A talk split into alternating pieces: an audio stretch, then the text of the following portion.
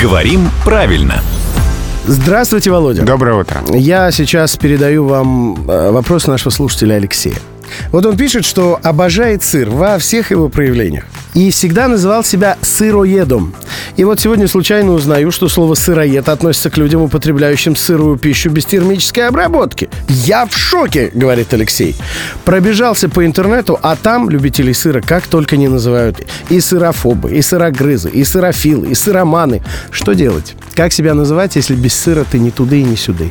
Вот нет в русском языке слова, которое было бы в словарях, которое было бы корректным, грамотным, правильным, которое бы обозначало любителя сыра. Почему? Ну, потому что тогда надо было и любителям хлеба, хлебоеды какие-нибудь определения давать, э, мясожоры, я не знаю, Ну, А и так далее. мясоеды есть. Но вот я думаю, что если бы мы были французами, то у нас было бы такое слово. Ну, потому что во Франции есть вкусный сыр. У нас тоже есть сырный продукт. Так что, наверное, сначала сыр, потом слово, наверное, так. В общем, не доросли мы с вами, Алексей, еще до того, чтобы иметь в языке целое отдельно взятое слово. Но, но, а ведь э, язык — это люди, Да. и слова придумывают люди, Да. и норму формируют люди, Да. а лингвисты ее только устанавливают.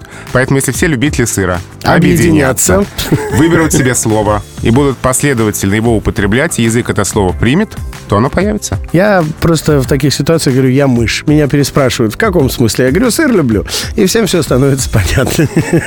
Да и родился в год крысы. Это главный редактор «Грамотру» Владимир Пахомов. Приходит сюда каждое буднее утро в 7.50, 8.50 и в 9.50.